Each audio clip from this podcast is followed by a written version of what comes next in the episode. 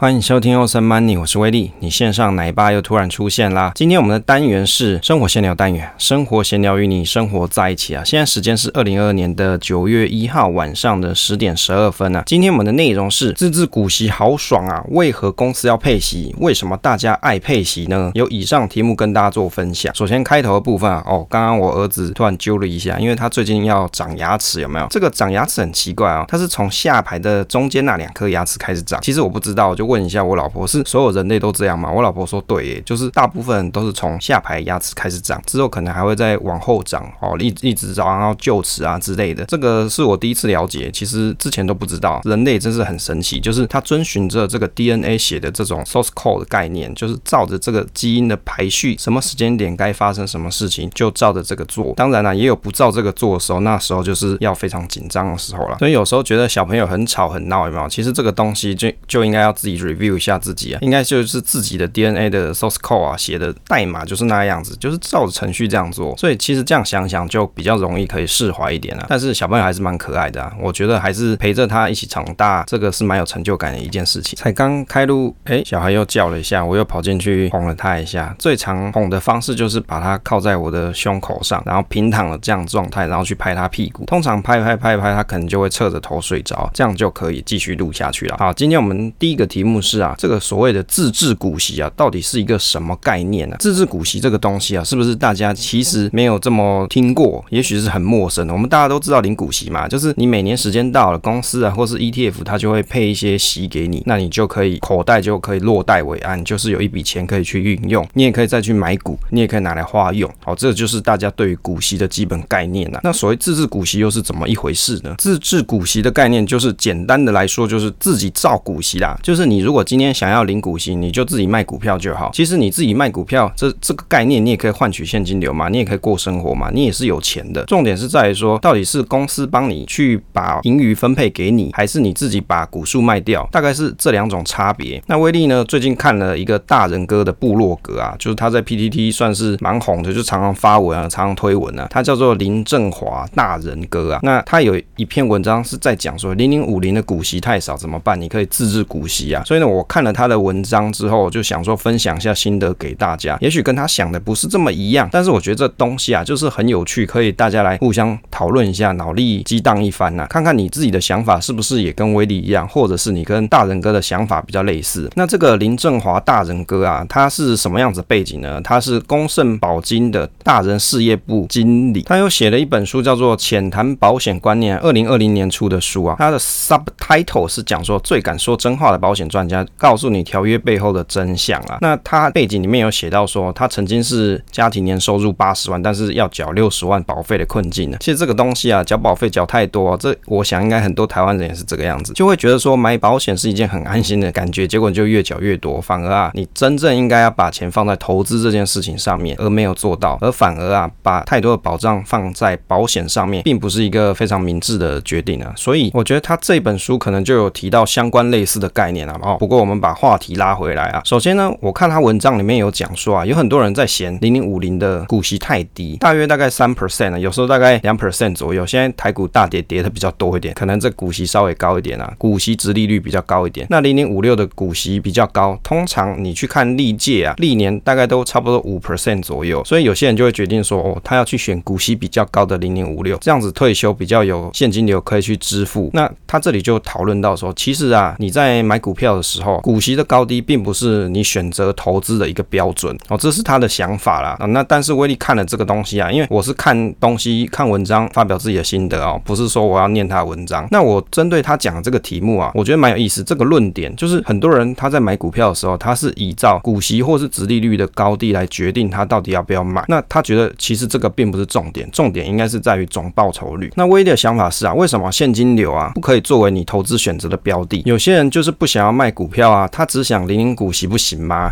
那威力有观察到几个现象啊，第一个就是台湾的投资人他喜欢买了股票不想要卖，只求稳定领配息啊。股息是从一年前就是前一年的获利来配嘛，就是你今年领的是前一年的获利，所以很多人他会比较容易预期可以落袋为安的金额，然后激励自己再继续投入买股票，这个是蛮重要一件事情，因为很多人啊，你在做投资的时候，其实你看不到遥远的未来，你只看得到当下你可以预期得到的报酬，这个是一个重点。第二个就是通常买入一档股票啊，一般来说蛮有可能会套牢好一阵子的。如果各位有买过股票的话，很少很少的情况会你一买就一路飞天，就是不断涨涨涨，有没有？这个几率是非常低啦。大部分的情况就是你买了之后啊，可能都会套牢好一阵子。当你选择要卖股换现金流的时候，赚生活费的时候，未必你卖出的价格可以高于你买入的价格。How to sell？哦，你怎么卖啊？How to sell？怎么卖？因为赔钱怎么卖得下去？所以其实说起来简单，但是做起来却很难哦。就是你如果预期你要透过卖股来换取你的现金流这件事情。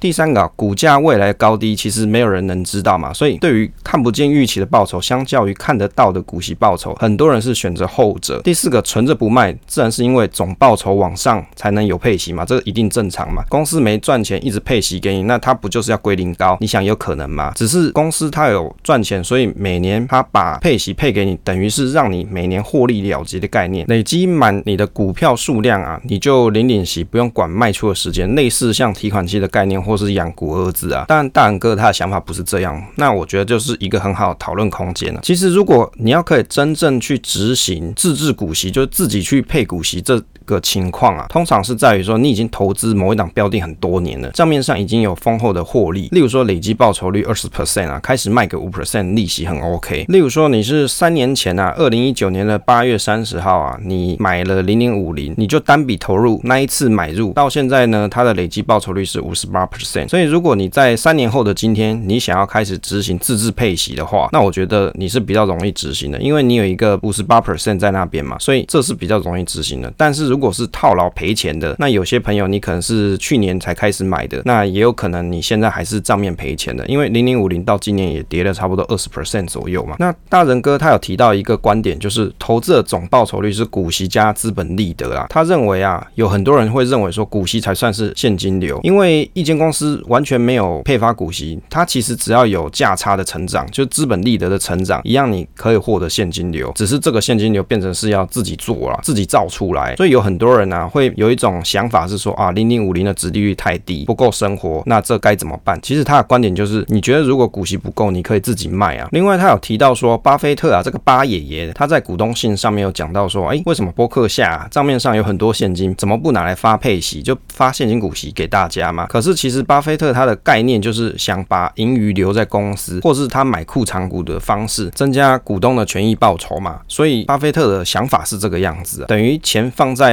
经经营者的手上，可能把它配出来给一般的小股东是来的更好的选择啊。可是就威力的观点来看啊，你不发股息的公司，就代表说它一定可以像巴爷爷那样经营的好吗？其实也是不一定的事情。而且一家公司它的经营者是有可能会迭代嘛，有可能是会更换的。所以一家公司的表现未必像我们如想哦，你把钱放在他身上就一定会比较好，这是不一定的事情哦。例如说，最常有人讨论像那个爱滋味一二一七就是啊，它两千年到两千一四年都没配息，二零一六年到二零二零年也没配息，你看它的股价根本就也没有什么表现、啊，所以你去看配息留在公司的身上就是一件好事嘛？其实也未必是一件很好的事情。当然，你观察到，哎，一档公司它的成长性不是很高的时候啊，也配不出息来的时候，那你是不是就可以考虑你要转换一下标的，等这间公司它有未来有了转机再回来做持有，这也是一个方式啊。所以就会有人去问说，哎，公司如果赚钱但是不配息，那你干嘛买这种股股票啊？其实啊，公司如果它是有赚钱的，没有配息，运用这笔钱比运用的你我来的更好，那当然是放在公司里面是比较好啦。另外，他提到一个观点，就是不管你是零股息还是自制股息啊，就是卖股票这种方式，其实它的意义都一样，并不会因为你零股息股数不变，你就比较有利，也不会因为你卖股票股数减少就吃亏啦。其实很多人他就会开始用零零五零跟零零五六去比较，那有些朋友就会想说他要殖利率多少，所以他就会去选。选零零五六，而不是选零零五零。当然，也有人是颠倒，因为他看中是零零五零过去的绩效报酬比零零五六来得好，所以他反而是选择零零五零。这个是每个人的观点不一样了，跟你预期要用这个投资工具做什么有关。所以，其实就大人哥的角度来看，他就只看总报酬而已。这个就跟很多像做比如说指数型投资的朋友来说，他的观点是一样。他的观点在于说，零零五零的资本利得高，带来更高的股价，高股价即使它殖利率较低，但是它也是有不错的报酬。那零零五六啊，它资本利得比较低，股价成长性比较低，这是他的观点。那就威力的角度来看呢、啊，零零五六它的股价成长较低啊，这个是因为它的选股的方式就是这样啊，因为他想要追求的就是现金流嘛，所以你用两种不同的东西在比较，就是你拿目标设计来配现金流、配股息的这种 ETF，跟它只是选出五十大市占率最高的公司的这两种的追求的目的是不一样的，所以两两种不同的东西在比较，其实是蛮奇怪的想法。于是他的 comment 啊，他的总结是在说，像零零五零跟零零五六的比较，他认为这个东西很简单，就是谁的报酬率更高，他就选谁，殖利率高低一点都不重要。为什么？他说，因为股息并不是什么红利，也不是免费的钱，总报酬率才是重点。诶，于是那威力就来分享一下自己的想法哦。这个观点其实有几个可以补充处。第一个就是，的确啊，这个股息就是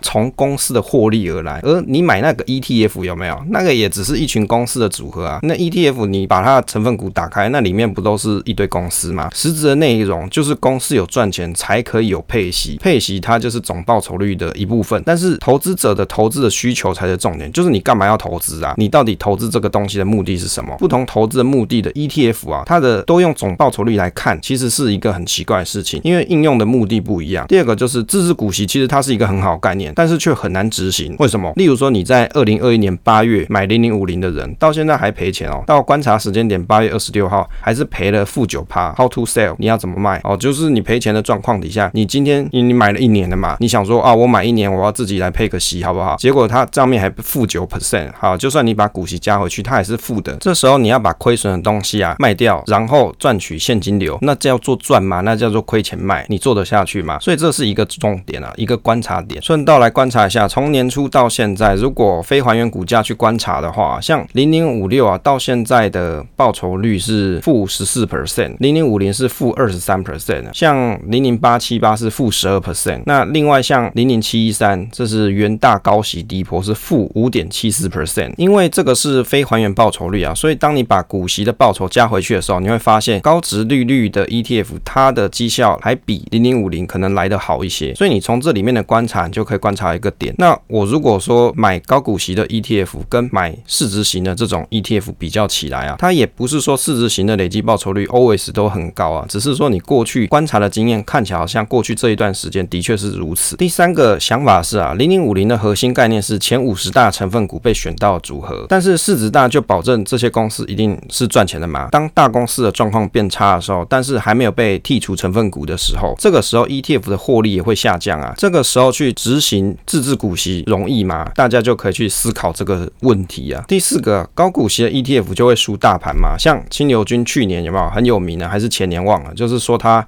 去赌说高股息跟这种市值型的 ETF 啊去对赌，看哪一个会赢嘛？啊，如果说零零五零输了高股息 ETF，那他就要裸奔嘛。结果零零八七八的绩效就比零零五零来得好，但是到现在也没听到他说要裸奔。今年高股息的报酬跟零零五零去比较啊，刚才有念给各位听嘛，所以你去看，在今年的情况里面啊，这种高股息的 ETF 反而绩效每个都比零零五零来得好，除了那个零零九零零刚上市以外啊，这个东西可能它比较适合多头的时候。第五个啊，为什么高股息题材啊是现在投信发行的热门选择？为什么？因为多半的人呢、他看不到未知的未来，而配息是相对容易预估的获利，因为配息是配上一年度的息。这篇文章它最后有提到两个观点啊，零零五零的股息少，但是股价增长高嘛，零零五六是股息高，但是股价成长低，等于啊，相较起来，它的资本利得严重落后于零零五零。其实就这件事情，威力的角度来看，它就是标准看后照镜开车，就是用过去的报酬来认定未来是一样。那像空头市场是不是零零五六的报酬就打赢零零五零？报酬啊，它其实是没有人可以预期某一个区间谁一定赢的。这个在过去的节目集数有跟大家分享过很多次。有时候某几年可能是零零五六零，有某几年可能是零零五零赢。所以你如果只是看过去的这一段时间就决定说，诶，我就是只是看总报酬，你忘完全忘了说你到底为什么要买这档 ETF。你的设计的目的，你投资的目的，你都通通都忘记，你只要去选总报酬，那其实也可以啦，那就是你的选择嘛，你的 priority 就是报酬率是绝对优先，